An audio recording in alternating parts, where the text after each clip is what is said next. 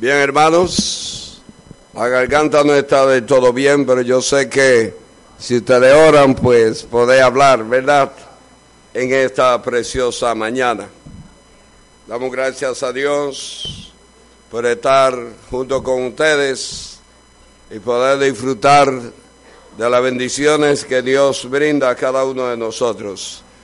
Hoy estamos todos juntos, los adultos y los jóvenes también el tema es muy interesante para los jóvenes, desde los adolescentes hasta los que ya son un poquito adultos, también para nosotros los hermanos que ya estamos casados por un poquito de tiempo.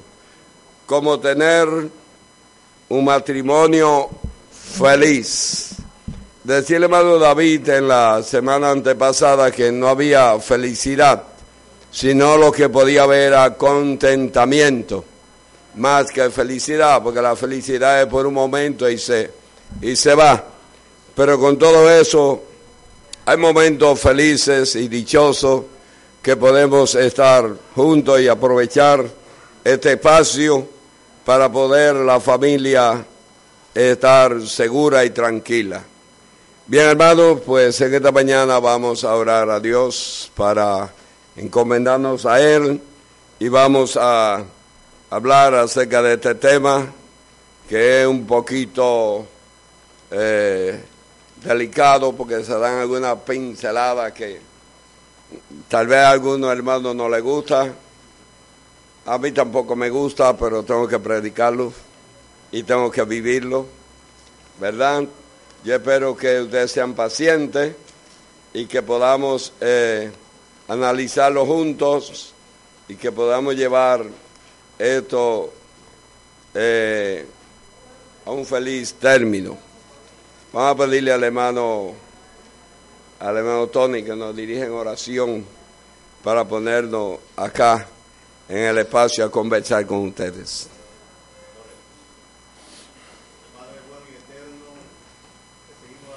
Muchas gracias.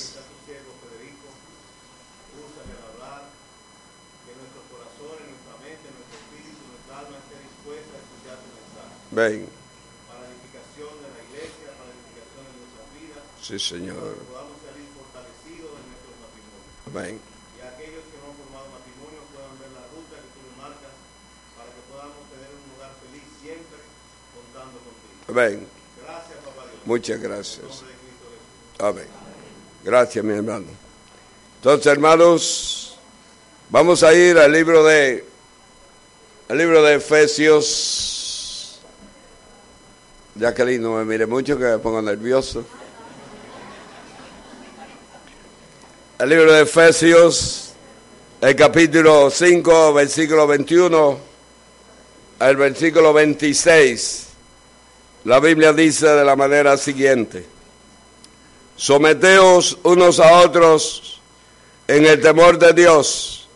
Las casadas estén sujetas a sus propios maridos como al Señor. Porque marido es cabeza de la mujer, así como Cristo es cabeza de la iglesia, la cual es su cuerpo y él es su salvador. Así como la iglesia está sujeta a Cristo, así también la casada lo estén a sus maridos en todo.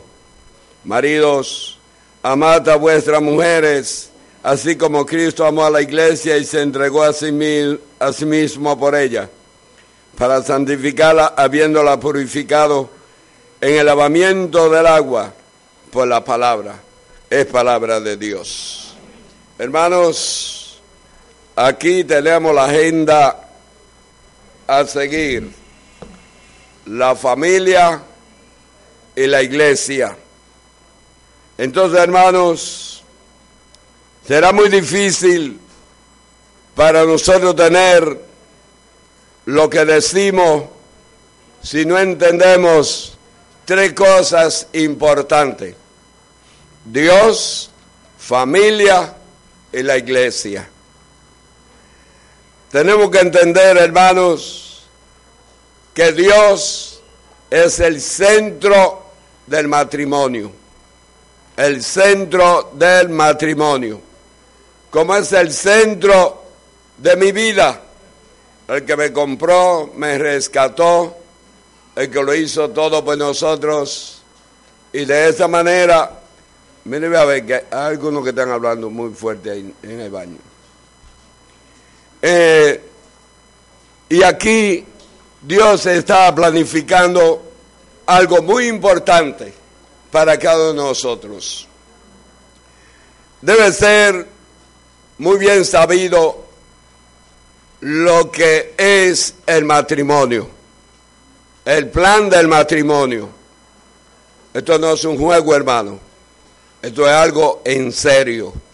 Ser casado, esto es serio, porque no podemos vivir sin el marido o sin la mujer, porque es un mandato de Dios que el hombre no esté solo. Dios vio que todo era bueno, la creación, el sol, la luna, las estrellas, los árboles, los animales, todo. Y vio Dios que era bueno. Pero hay una sola cosa que Dios no vio bueno, que el hombre esté solo. No lo vio bueno. Y si Dios desde los cielos que escudriña los corazones y la mente de cada uno de nosotros vio que el hombre no debía estar solo, no lo vio bueno, él mismo preparó la familia, la mujer, para traerla al hombre, entonces vemos que el matrimonio es bueno. ¿Ustedes lo hayan bueno el matrimonio?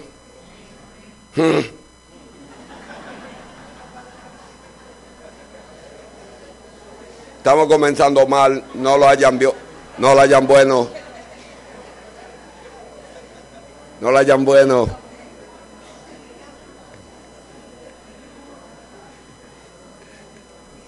¿Le gusta estar casado? Todavía hizo así. Hicieron una L. No es bueno estar casado.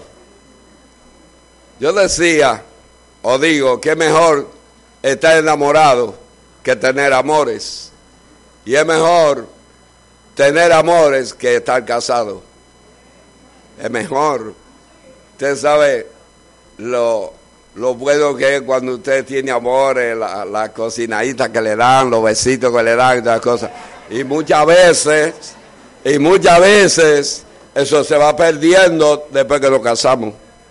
Oiga bien, eso es lo que hace la infelicidad en el matrimonio, porque se va perdiendo esto de cuando tenemos los amores. ¿Qué es la familia? La familia está compuesta por los padres y los hijos, es decir, papá, mamá y los hijos. Esa es la familia. Muchas veces decimos que la familia es papá, mamá, los hijos, el, eh, el, primo, el sobrino y el tío, y que todo eso es familia. Eso no es familia. La familia está compuesta por papá, mamá y los hijos. Para que haya una buena comunión en la familia está compuesta por esto. El primo es un agregado. El tío es otro que llegó a meterse al hogar. Y llegó, y los nietos peor todavía.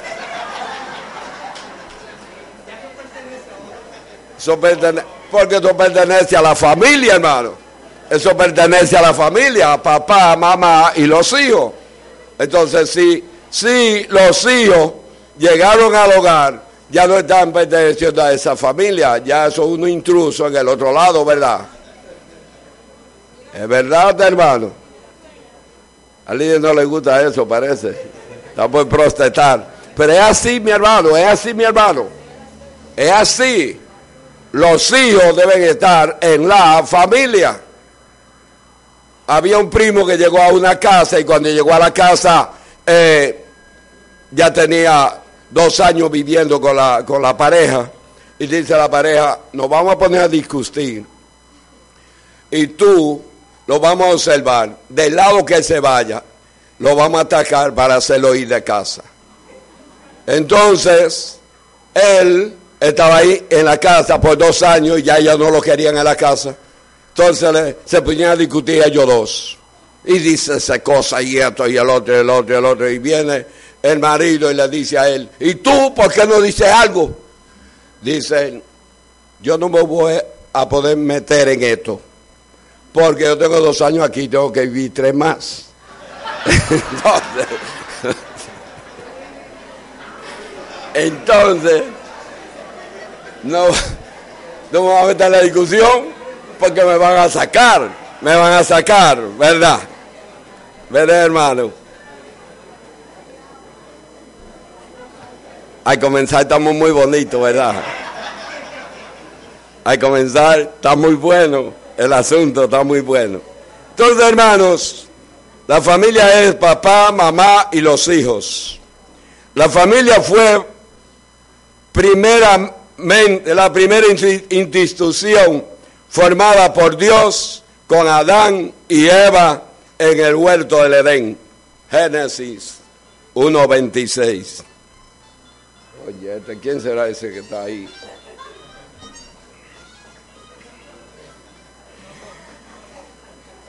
¿Quiénes estaban presentes cuando Dios formó la familia? el Padre, el Hijo y el Espíritu Santo. Estos estaban presentes en el huerto del Edén cuando se formó la familia. Dijo Dios, hagamos al hombre a nuestra semejanza. Génesis 1.26. Varón y hembra lo creó. Génesis 2.27. ¿Quién casó la primera pareja? El mismo Dios. hay muchas personas que dicen, ¿es el matrimonio de Dios o de los hombres? El matrimonio es de Dios, porque la primera pareja la casó Dios. Y dijo Dios, Génesis 2, 18, y dijo Dios, no es bueno que el hombre esté solo, le haré ayuda idónea para él. No es bueno que el hombre esté solo. Debemos ahora prepararle una mujer para él. Ustedes sabían que Adán estaba solo en el huerto del Edén. Solamente estaban los animales, los árboles y todo lo que había. Pero no estaba Eva. Eva no estaba. Génesis 2.21 al 24.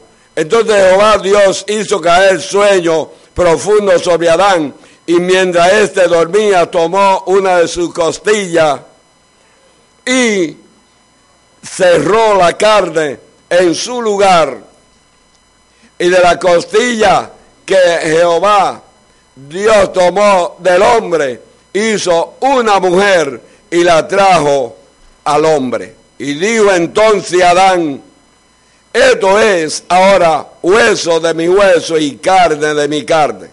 Y esta será llamada varona, porque del varón fue formada. Por tanto dejará el hombre a su padre y a su madre, se unirá a su mujer, y serán los dos una sola carne.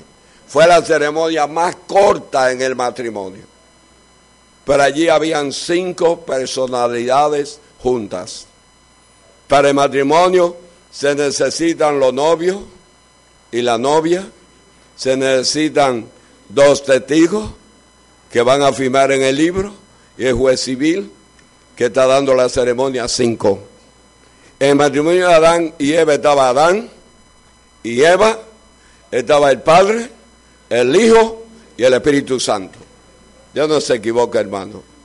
Dios formó el matrimonio, la primera pareja, y allí la trajo a Adán y le dijo, serán los dos una sola carne. Dios vio que el hombre necesitaba estar acompañado, que necesitaba alguien que le ayudara, que necesitaba alguien con quien compartir, que necesitaba alguien para estar en el hogar. El segundo punto, ¿cómo tenemos matrimonios felices? Cuando sabemos elegir. Hagamos bien para los jóvenes que no se han casado. Ya los que están casados pues tienen una pincelada tirada, pero los que no se han casado, ¿cómo tenemos matrimonio felices cuando sabemos elegir con quién me voy a casar? El noviazgo es la primera zapata del matrimonio. Si usted se casó mal, va a vivir mal. Usted eligió mal, va a vivir mal. Ah, que yo me voy a casar con fulano de tal. Pero fulano de tal bebe mucho ron, bebe cerveza, le gusta esto, le gusta aquello. Pero yo lo cambio. Yo lo cambio después que se case. ¿Que usted lo quiere? Eso no es verdad. Porque lo primero que se usa la palabra, tú me conociste, ¿cómo? Así. La mujer va a elegir una novia, ah, pero a la novia no le gusta limpiar, no le gusta cocinar, no gusta hacer el jugo, le anda toda despeinada y anda que sé cuándo. Y cuando se casa, dice, pero tú no te das cuenta cómo vive fulana. Entonces, dice él, yo la cambio cuando se casa. ¿Que la qué? Tú me conociste a mí así. Usted tiene que saber elegir con quién se va a casar. ¿Con quién se va a casar? ¿Qué es tener amor? Comer helado, ir a comer pizzas, salir a, los parques, venir a la iglesia, ir junto a la universidad o tener oportunidad para darse un beso largo. Eso es tener amores. Pero la mayoría de las cosas, eso es lo que se hace, ¿verdad? Vamos a comer pizza, vamos a comer helado, vamos a ir al parque, dar un rato juntos. Pero la gente que tienen amores no están pensando en el futuro de su familia. No están pensando que vienen los hijos, no están pensando que tienen que alquilar una casa o que tienen que comprar una casa. No, tienen que, no piensan que hay que comprar juego de comedor, ni, ni estufa, ni tampoco hay que comprar lavadora, ni comprar ninguna de estas cosas, porque lo que están es dándose un beso largo. Y en ese beso largo, oigan, en ese beso largo llega el problema de la fornicación. Y cuando ya la muchacha está con la barriga full, entonces ya el muchacho no sabe lo que va a hacer, es un adolescente y esta cosa, porque no están preparados, porque lo único que han hecho es una infelicidad de su vida. Porque no han sabido elegir, no saben elegir. Y la zapata de matrimonio está cuando nosotros podemos saber elegir con quién me voy a casar para toda la vida. Para toda la vida. Cuando yo tenía 23 años, elegí a Lourdes para casarme, ella con 18 y yo con 23. Mi papá me dijo, ¿tú sabías que si se casan, ustedes van a vivir juntos para toda la vida? Yo dije, yo entiendo eso. Pero nunca pensé que íbamos a tener 52 años de casado. 52 años de casado. Ustedes dirán, ¿es el matrimonio de ustedes una felicidad? Sí, es una felicidad, en parte, pero están los escollos en los medios. Es correr para Puerto Plata, Barahona o para el Ceibo una felicidad la carretera. No, porque tiene curva, tiene hoyo, tiene lugares donde dice peligro y tiene muchos obstáculos en la vía que usted tiene que ir con precaución. Entonces, matrimonio para ser feliz hay que tener precaución. Donde dice peligro, no podemos tocarlo. Preguntará la mujer, ¿qué es lo que es peligro? Y preguntará el hombre, ¿qué es peligro? Peligro es cuando la mujer está alterada. Hay un matrimonio que peleaban todos los días, se daban golpes, hasta así ya. Y ellos se querían los dos. Usted le preguntaba, ¿y, ustedes se quieren? Sí, nosotros nos amamos, nosotros nos queremos. Y dijo la mujer y el hombre, ¿qué nosotros podemos hacer para que nosotros no peleemos tanto? Entonces ellos dijeron, dice, la, dice el, marido, mira la seña que vamos a poner para no pelear. Cuando yo llegue aquí a la casa y tú me veas que tengo la gorra de lado, no me hables.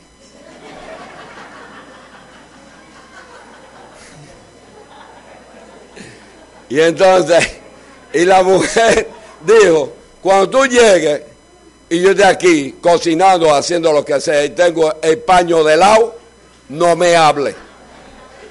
Entonces, ¿qué se llama eso? Peligro.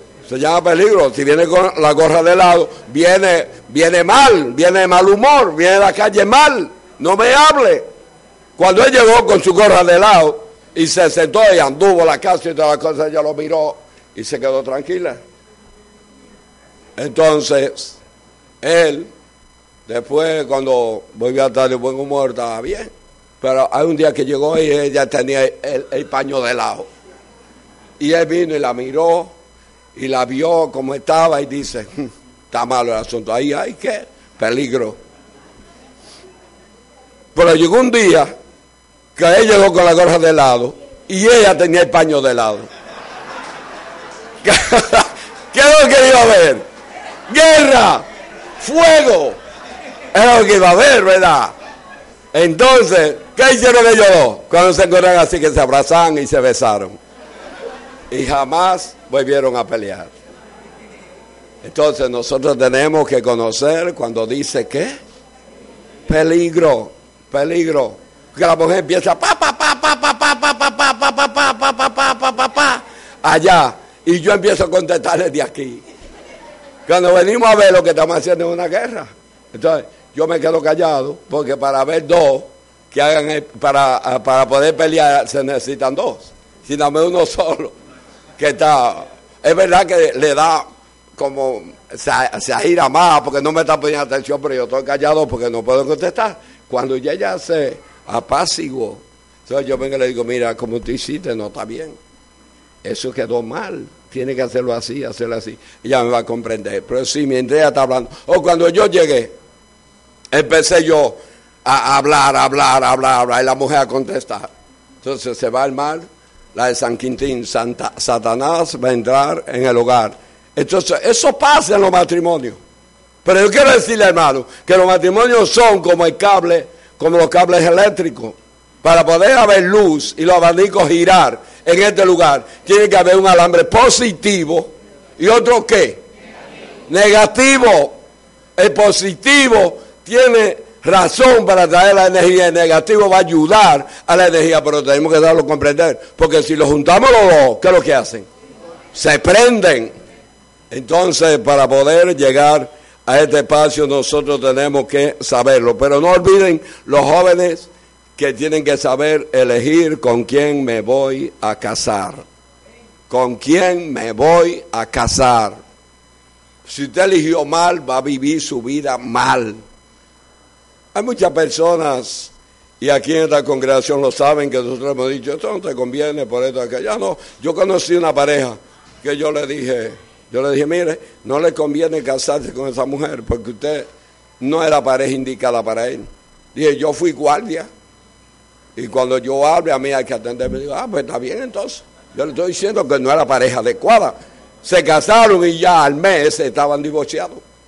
Al mes estaban divorciados porque no se aguantaban ninguno de los dos. ¿Qué es que yo soy guardia y yo voy a macanear? Eso no es así.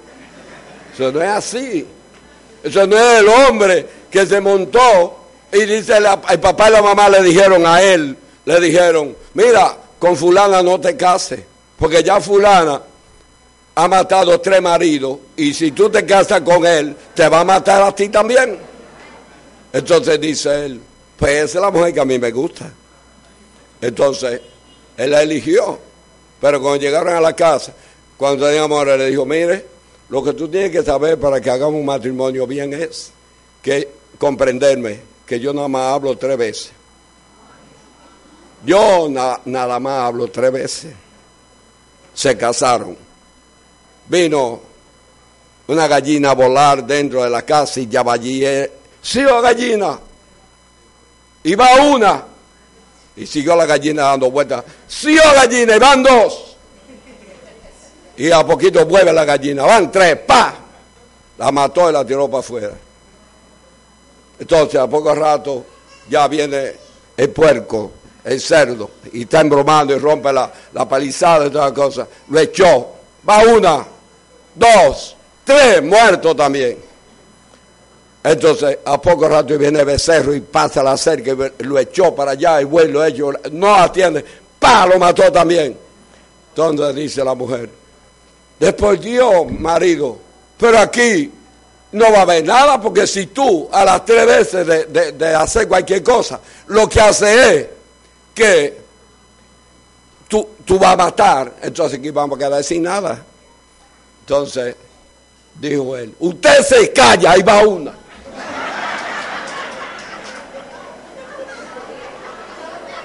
Entonces,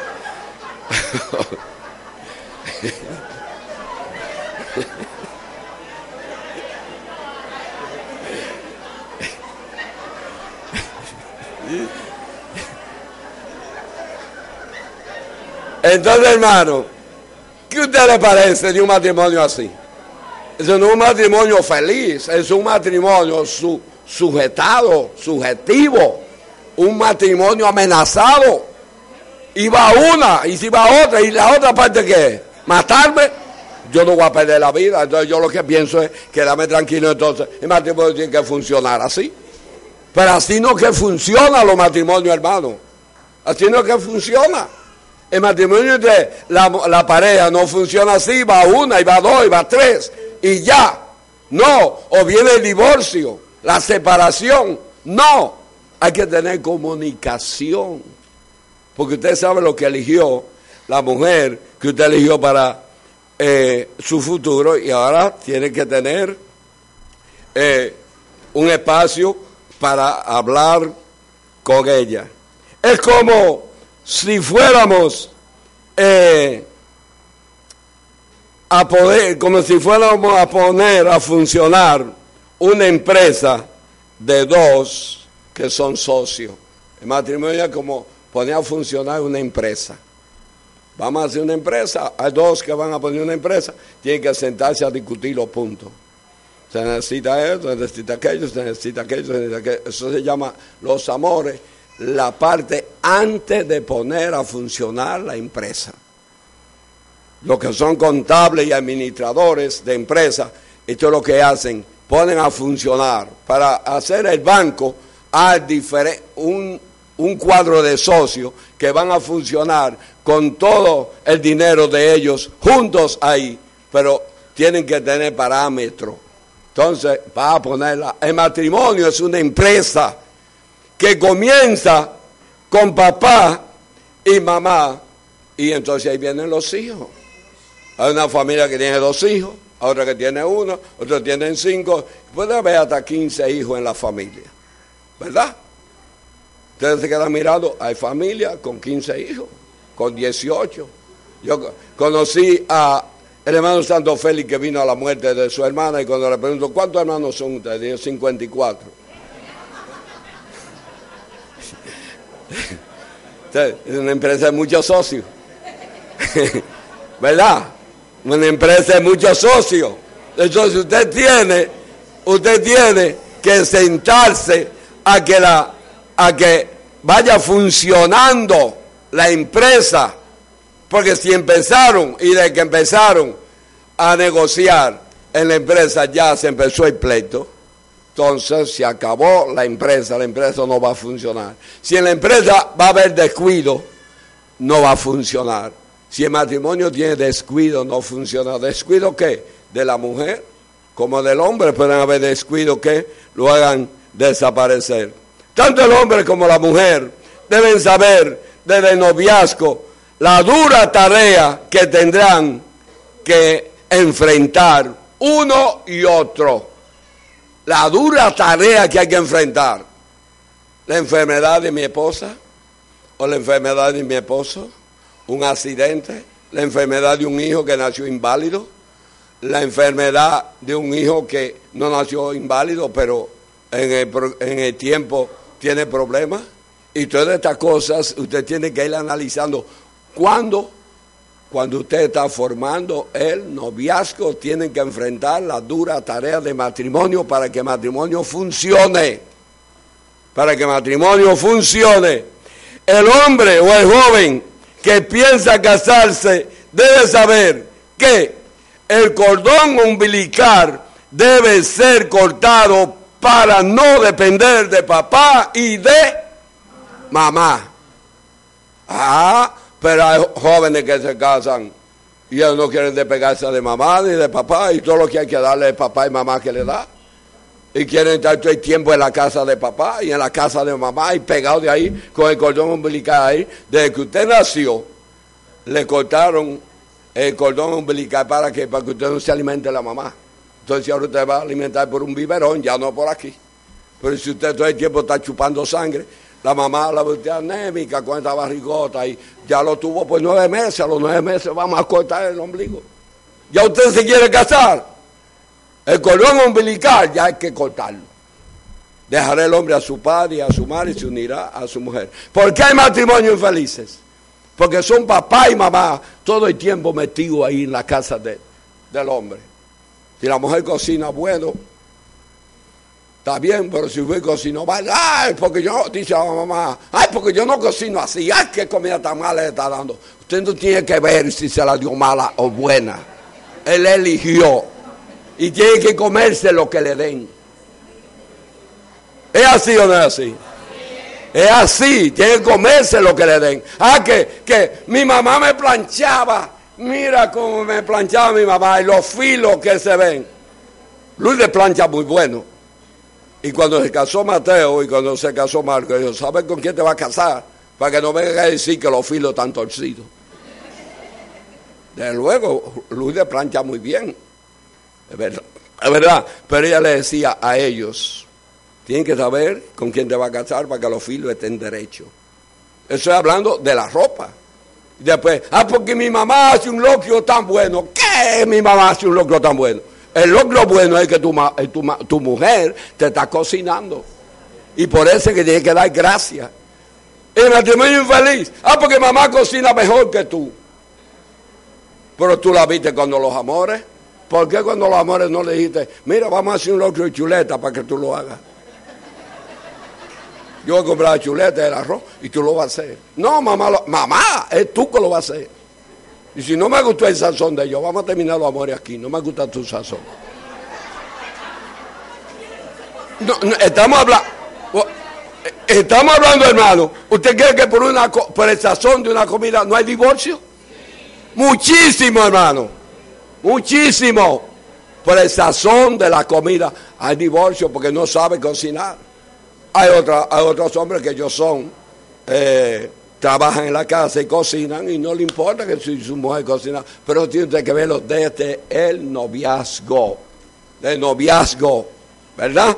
Entonces, hermano, eh, la muchacha también debe entender lo mismo, debe entender lo mismo, que ya dejó a papá y a mamá y ahora se unió a su marido y ahora son los de una carne que no es papá ni mamá. Hay que, cuando el marido dice, no, porque a mí no me gustó, así como dice, mamá, aquí está fulano peleándome.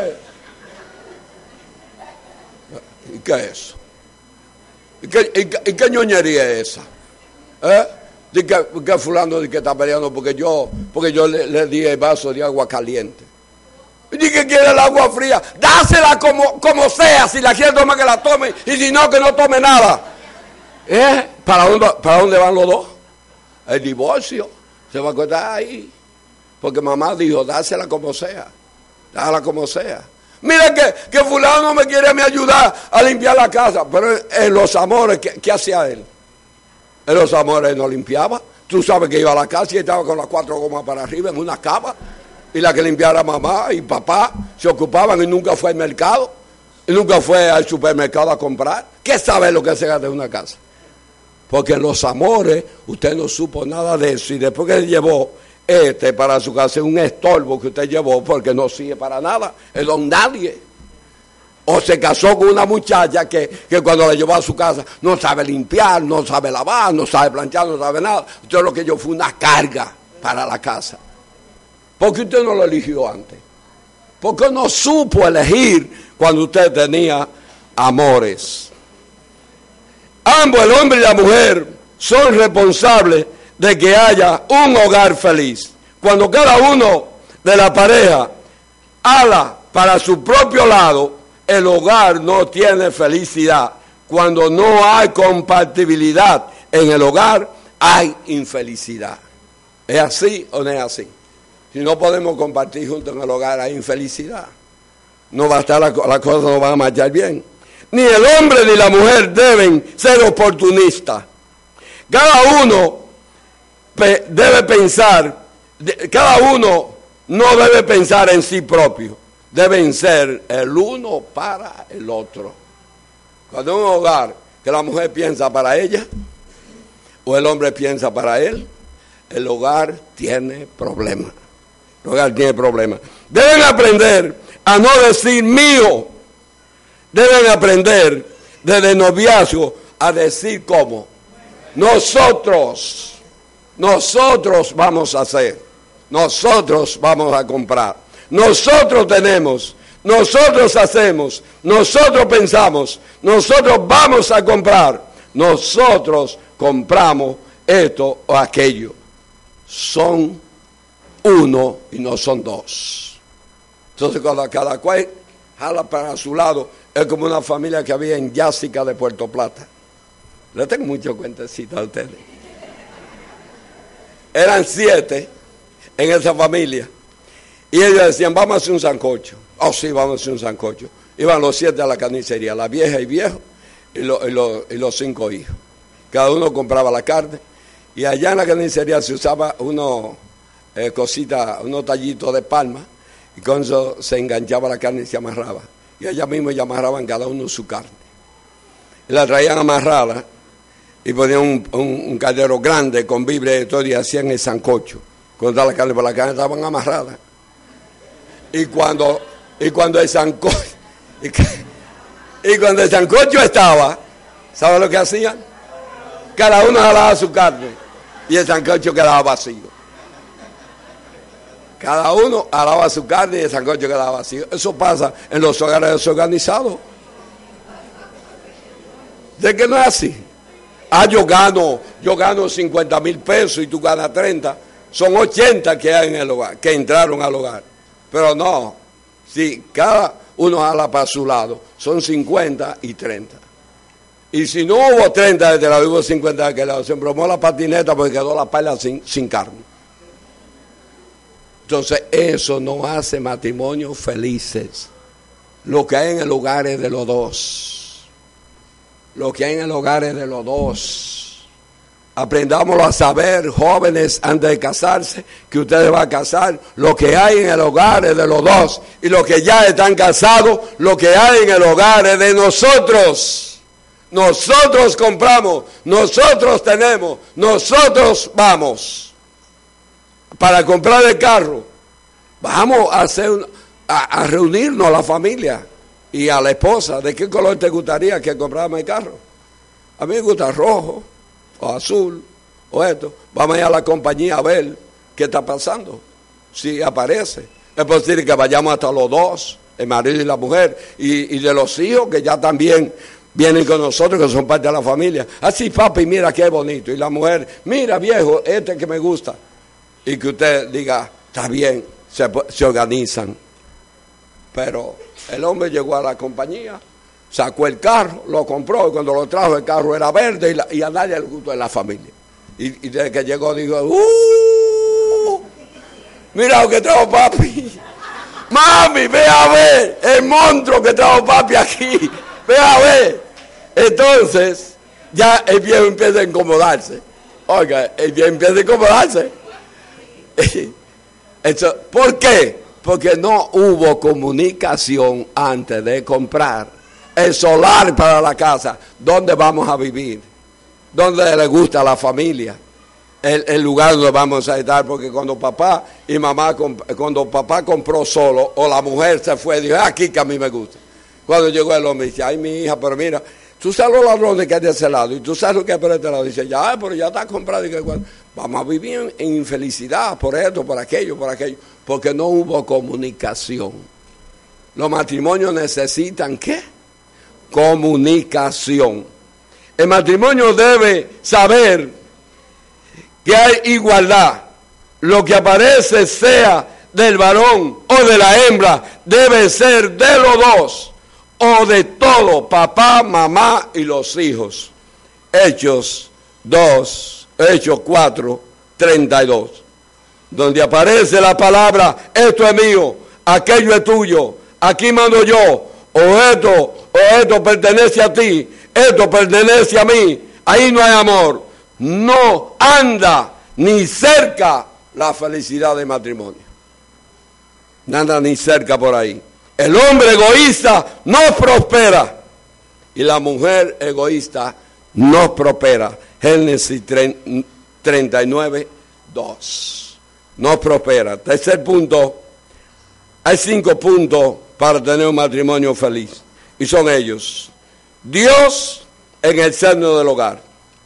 El sustento en el hogar. El vestido con que cubriendo buena comunicación en la pareja, una vida sexual placentera, Dios en el hogar, una vida sexual placentera. Cuando hay discusión en el hogar, la vida sexual no es placentera. Los pensamientos están bloqueados. Si usted por la mañana a su mujer la trató mal, no piense que en la noche la mujer le va a servir a usted con gusto porque ella va a estar recordando lo mal que usted se portó con ella. Si usted trató al marido mal en la mañana, no piense que el marido va a ceder a una relación bien porque usted lo está tratando mal. Y todo eso viene un conjunto de cosas y se hace una vida infeliz. Vamos a detallarlo, hermano. Dios en el hogar. Isaías 41.10 nos dice, 41 10. Dice, no tema porque yo estoy contigo. No desmaye porque yo soy tu Dios que te esfuerzo. Siempre te ayudaré, siempre te sustentaré con la diestra de mi justicia. Isaías 41, 13. No temas, yo estoy contigo. Yo, yo te ayudo. Entonces ahí está Dios ayudando, prosperando y analizando la vida de matrimonio el sustento en el hogar. Primera Timoteo 6, 7 y 8. Porque nada hemos traído a este mundo y sin duda nada podemos sacar. Así que teniendo el sustento y abrigo, estemos contentos con esto. Las bendiciones, el vestido y con qué cubrirlo. Hebreos 13, 5. Sean vuestras costumbres sin avaricia, contentos con lo que tener ahora, porque, oh, porque Él dijo, no te desampararé ni te dejaré. Esas son las bendiciones que Dios va dando a los hogares que son felices, contentos con lo que tienen ahora. No es que lo que tiene vecino, el vecino puede llegar con la jispeta del año, el vecino puede llegar con el, juego, de aposento, que es esto, yo. Yo voy a, yo voy a llegar hasta donde yo puedo. Yo voy a abrazar, después dice, una, dice un viejo refrán, que que mucho abarca, poco aprieta. Buena comunicación en el hogar. Hablar, decir lo que no me gusta, lo que me gusta, planificar juntos, soñar juntos, poner, poner atención uno a otro. En Romano 8:8 dice, los que viven según la carne no pueden agradar a Dios. Los verdaderos esposos deben ser eh, espirituales cuando planifican. Deben ser espirituales cuando planifican. Una vida sexual placentera, donde hay discusiones, no hay amor, no hay placer. Si nos vivimos matando todo el día, eso no va a funcionar. Eso no va a funcionar. Eso va a estar mal. No hay amor, no hay placer. Las discusiones la engendra Satanás. 1 Corintios 7, 5.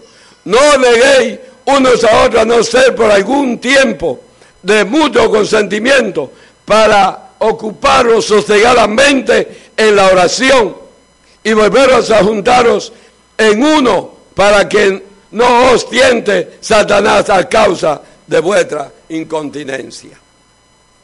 Entonces, hermanos, debe ser el uno para el otro. El sexo no debe ser negociado. Eso no se vende, hermana ni hermano. Eso no se vende. Conocí una mujer en Sánchez que el, esposo era un hombre hacendado. Y cada vez que iban a tener sexo, él tenía que darle un becerro. Sí, tenía que darle un becerro. Y por la mañana cuando ella se levantaba ahí, me lo estampaba. Y al final de la jornada, todas las vacas eran de ella. Eso se llama, ¿qué cosa se llama eso? Prostitución. Negocio. Entre dos personas casadas no se usa la prostitución. El negocio del sexo no se usa. Ay, yo puedo ah, acotarme contigo y podemos ir al sexto si me compra el mueble que tiene fulana. No, que yo no puedo. Pues duerme, pues duerme, tú vas a dormir ahora, allá afuera. Se queda allá. Y el marido ahí es pobre ahí quejándose. Ah, va a ir a un tarjetazo que no podía. Y trae el mueble porque quiere a su mujer. ¿Verdad? Entonces, cuando quiere el televisor, hace lo mismo. Y el marido da otro tarjetazo. Y cuando empiezan a negociar el sexo por la cosa del hogar, y por el vestido, por el zapato, por esto, por aquello. ¿Y qué pasó? Que ahí está el marido con una deuda tan grande que entonces tiene que tirarse del puente o ahorcarse. Entonces ni tiene marido, ni tiene felicidad. ¿Por qué? Porque usted está negociando. Las cosas se hacen cuando se pueden planificadas. Planificada. Para que un lugar feliz debe haber planificación. Entonces, hermanos, este invento de negociar exceso es de Satanás. Si me da, yo te doy. Si no me da, no te doy nada. Eso está mal. Quinto, cuarto lugar. Para tener un matrimonio feliz tenemos que ser responsables, tanto el hombre como la mujer. Las cosas del hogar no son de uno solo, pertenecen a la familia. Hay hombres que se casan y no hacen nada en el hogar. Lo mismo hay muchachas que se casan que también son descuidadas en su manera de vestir, de, de las higienes y el matrimonio es infeliz. Llegué a casa. Cuando llegaba a la casa de la novia, la novia, oh, se guardaba, se guardaba como un percal. Limpiecita, bien peinadita, olorosa. Asimismo también el hombre que iba a visitarme. ¿Qué pasó? Que nos casamos y ahora vino un hijo. Cuando llegó el hijo, ahora se descuidó todo eso. La mujer cuando el hombre llegó anda con un grimí paradito así para arriba. Y llena de mosco por todos lados. Entonces empieza el marido a decir, pero yo no te conocí así. Sí, pero que tú no sabes es muchacho que esto. No, no, no, no yo me casé para ti. Mi marido es un rey y yo soy qué? Una reina. Entonces debemos uno para el otro estar bien, ¿verdad? Preparado, bonito. Una mujer, el hombre llega a trabajar cuando su mujer, él le encuentra en la casa bien peinada y olorosa y le da un besito, el hombre se anima. ¿Es así? ¿Quieren tener hombre animado? Manténganse en forma. Manténganse en forma quieren tener mujeres animadas, vamos a mantenerla en forma, vamos a mantenerla en forma. Hay hombres que se casan en el hogar y no hacen nada. También el descuido no da matrimonio feliz. Las responsabilidades del hogar deben ser compartidas por amor del uno para con el otro. Cocinar, lavar, planchar, el aseo de la casa, los niños y esto debe ser compartido. Esto debe ser compartido. Yo aprendí a compartir. ¿Qué pasa en casa?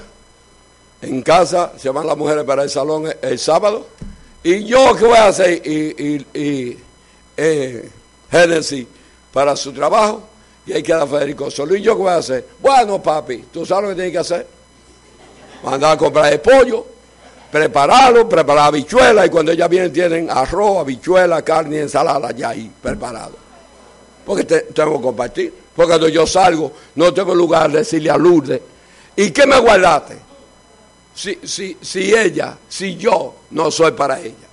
Entonces tenemos que ser uno para el otro. Lavar y planchar. Dos esposos que trabajan. De sol a sol. Entonces, uno llegó primero, porque uno llegó a las cuatro y el otro está llegando a las 7 de la noche. ¿Y por qué el que llegó a las 4 no, no guarda la casa limpia? El que llegó primero, o guarda la cena hecha, o atiende a los niños, le pone los pañales. No, con las cuatro gomas para arriba esperando que llegue mamá. La esclava, la esclava que llegó, la sirvienta de mi casa. No, mi mujer no es una sirvienta. Mi mujer no es una esclava. Mi mujer es una ayuda idónea. Mi esposo es un rey, pero mi esposo es una ayuda para mí, que la mujer va a decir, es mi amigo. Hay mujeres que dicen, es mi amigo, es mi compañero. Ese es como mi hijo. Toda esa cosa, falta de papá y mamá, lo tengo a él. Qué bueno es eso, hermano, cuando usted puede sumir la responsabilidad de su hogar y que todo marche bien. Entonces, hermano, las responsabilidades del hogar deben ser compartidas. Primera de Corintios 13, 3. Dice, si repartiese, si repartiese todos mis bienes para dar de comer a los pobres eh, y entregase mi cuerpo para ser quemado y no tengo amor, de nada que en el matrimonio que no hay amor, de nada le sirve. Y usted puede ser buen hombre de la calle Ah, porque si yo necesito comprar el gas, usted va y lo compra. Si necesita darme una bola en su carro, usted me lo da. Pero no hable la mujer que hay que comprar el gas. ¿De qué habla la mujer? Mira si acabó el gas. ¡Qué cosa! Y ahora compré el gas. Pero, pero tú ves si lo compra el vecino. No es lo compra el vecino. Y la mujer, ¡ay, que hay que cocinar! ¿Qué cosa ahora que tengo que cocinar? que no me gusta! ¿Cómo que no te gusta cocinar? Entonces son cosas que son compartidas. Entonces, si diere mi cuerpo para ser quemado, es decir, para que lo repartan, y yo vengo aquí a la iglesia y yo soy el hombre más amor, y yo llevo a los vecinos y, voy hasta el parque, voy a aquella, y ando con mi con, con, con los hermanos para todos lados, pero cuando llego a casa no hago nada, de nada me sirve. ¿Dónde tenemos que practicar el amor? En casa. En casa. Amar en casa. Dialogar en casa. Cumplir en casa. Yo no puedo venir a cumplir aquí. Ah, aquí yo en este edificio con un swap en la mano soy mejor. Y en mi casa. Ay, si yo llego a la casa de Jacqueline y está lavando y ella me dice, ayúdame. Yo siendo hombre, ayuda vengo yo. Ah, no, déjale ayudar a sacar la ropa. Pero cuando mi esposa está lavando todo, yo a tres leguas de ahí para que no diga que le ayude. De nada me que me sirve. Es por eso que hay muchos matrimonios con muchos con muchos escollos, hermano, porque es verdad que hay problemas en los matrimonios. Pero si nosotros agudizamos estos problemas, las cosas salen mal, salen mal. Satanás roba la felicidad en el hogar. Primera, eh, Juan 10, versículo 10 dice, que el ladrón viene para robar, matar y destruir. Eso que viene Satanás al hogar, robar la felicidad. Que nosotros no seamos felices. Satanás roba la felicidad en el hogar, mata el amor. Satanás destruye el matrimonio. Satanás no quiere felicidad. Cuando en el hogar hay este espacio de discusiones, aprenda a saber que Satanás está metiendo ahí la cuchara. Aprende a saber que no es Dios ni el Espíritu Santo. Es Satanás. 1 Pedro 5.8 dice, sé sobrio y velad, porque vuestro adversario el diablo, como león rugiente, anda buscando a quien devorar. ¿Y a quién quiere devorar primero? La familia. Para que hagan divorcio, para que hagan hijos en la orfandad, para que hayan hijos delincuentes, para que haya familia desastrosa para que hayan hijos frustrados. Entonces nosotros tenemos que tener en cuenta la felicidad total en el hogar. Cuando el matrimonio, cuando el matrimonio hay, es destruido por Satanás, Pablo dijo, no den lugar al diablo. Efesios 4, 27. Efesios 4, 22 encontramos lo siguiente. En cuanto a la pasada manera de vivir, despojado de viejo hombre que está viciado conforme a los deseos engañosos. Tanto el hombre como la mujer tienen los vicios de la carne y lo tenemos antes de casarnos. Y si lo vamos a seguir llevando, mi hermano de seis años era un vicioso, comía tierra. Mi papá fue médico y le dijo, mira, mi papá fue al médico le espérate hermano, me queda un poquito y tengo que terminarlo. Eh, y vino y dijo, y le dijo, si el muchacho sigue comiendo tierra, el muchacho va a morir. Pero ¿qué hizo mi papá? Le hizo un sobrado alto y lo subió arriba. ¿Y qué decía a nosotros? ¿A qué no me dan con un terrón? Y ahí nosotros jugando con él le tirábamos la, tierra. Entonces, ahí seguía comiendo tierra, aunque estaba alto, fuera del piso, fuera de la tierra, comía tierra ahí. Eso se llama que estaba qué? Viciado. Entonces, hermanos, tenemos nosotros que ser hombres y mujeres sometidos. Efesios 5:22, sométase unos a otros en el temor de Dios. Colosenses 3, 18 y 19, casada está sujeta a vuestro marido como conviene al Señor. Marido, amad a vuestra mujer, a vuestras mujeres, y no sean ásperos con ella. Cuando falta el amor en la casa, las cosas marchan mal. No hay, eh, no nos interesa, no nos interesa la esposa, ni el esposo o los hijos. Las cosas en la casa marchan mal porque estamos mal. Efesios 4:32. Antes, sé benigno uno con otros, misericordioso, perdonando unos a otros como Dios también os perdonó a vosotros en Cristo Jesús. En conclusión, la pregunta que viene, ¿qué hacemos para tener un hogar feliz? ¿Cuáles son las barreras que tenemos que romper para que haya felicidad? ¿Cuál de los dos tiene que ceder el espacio para alcanzar la felicidad? ¿Cuándo nos vamos a poner de acuerdo? ¿En qué cosa eh, y qué cosa es la que rompe la felicidad en el hogar?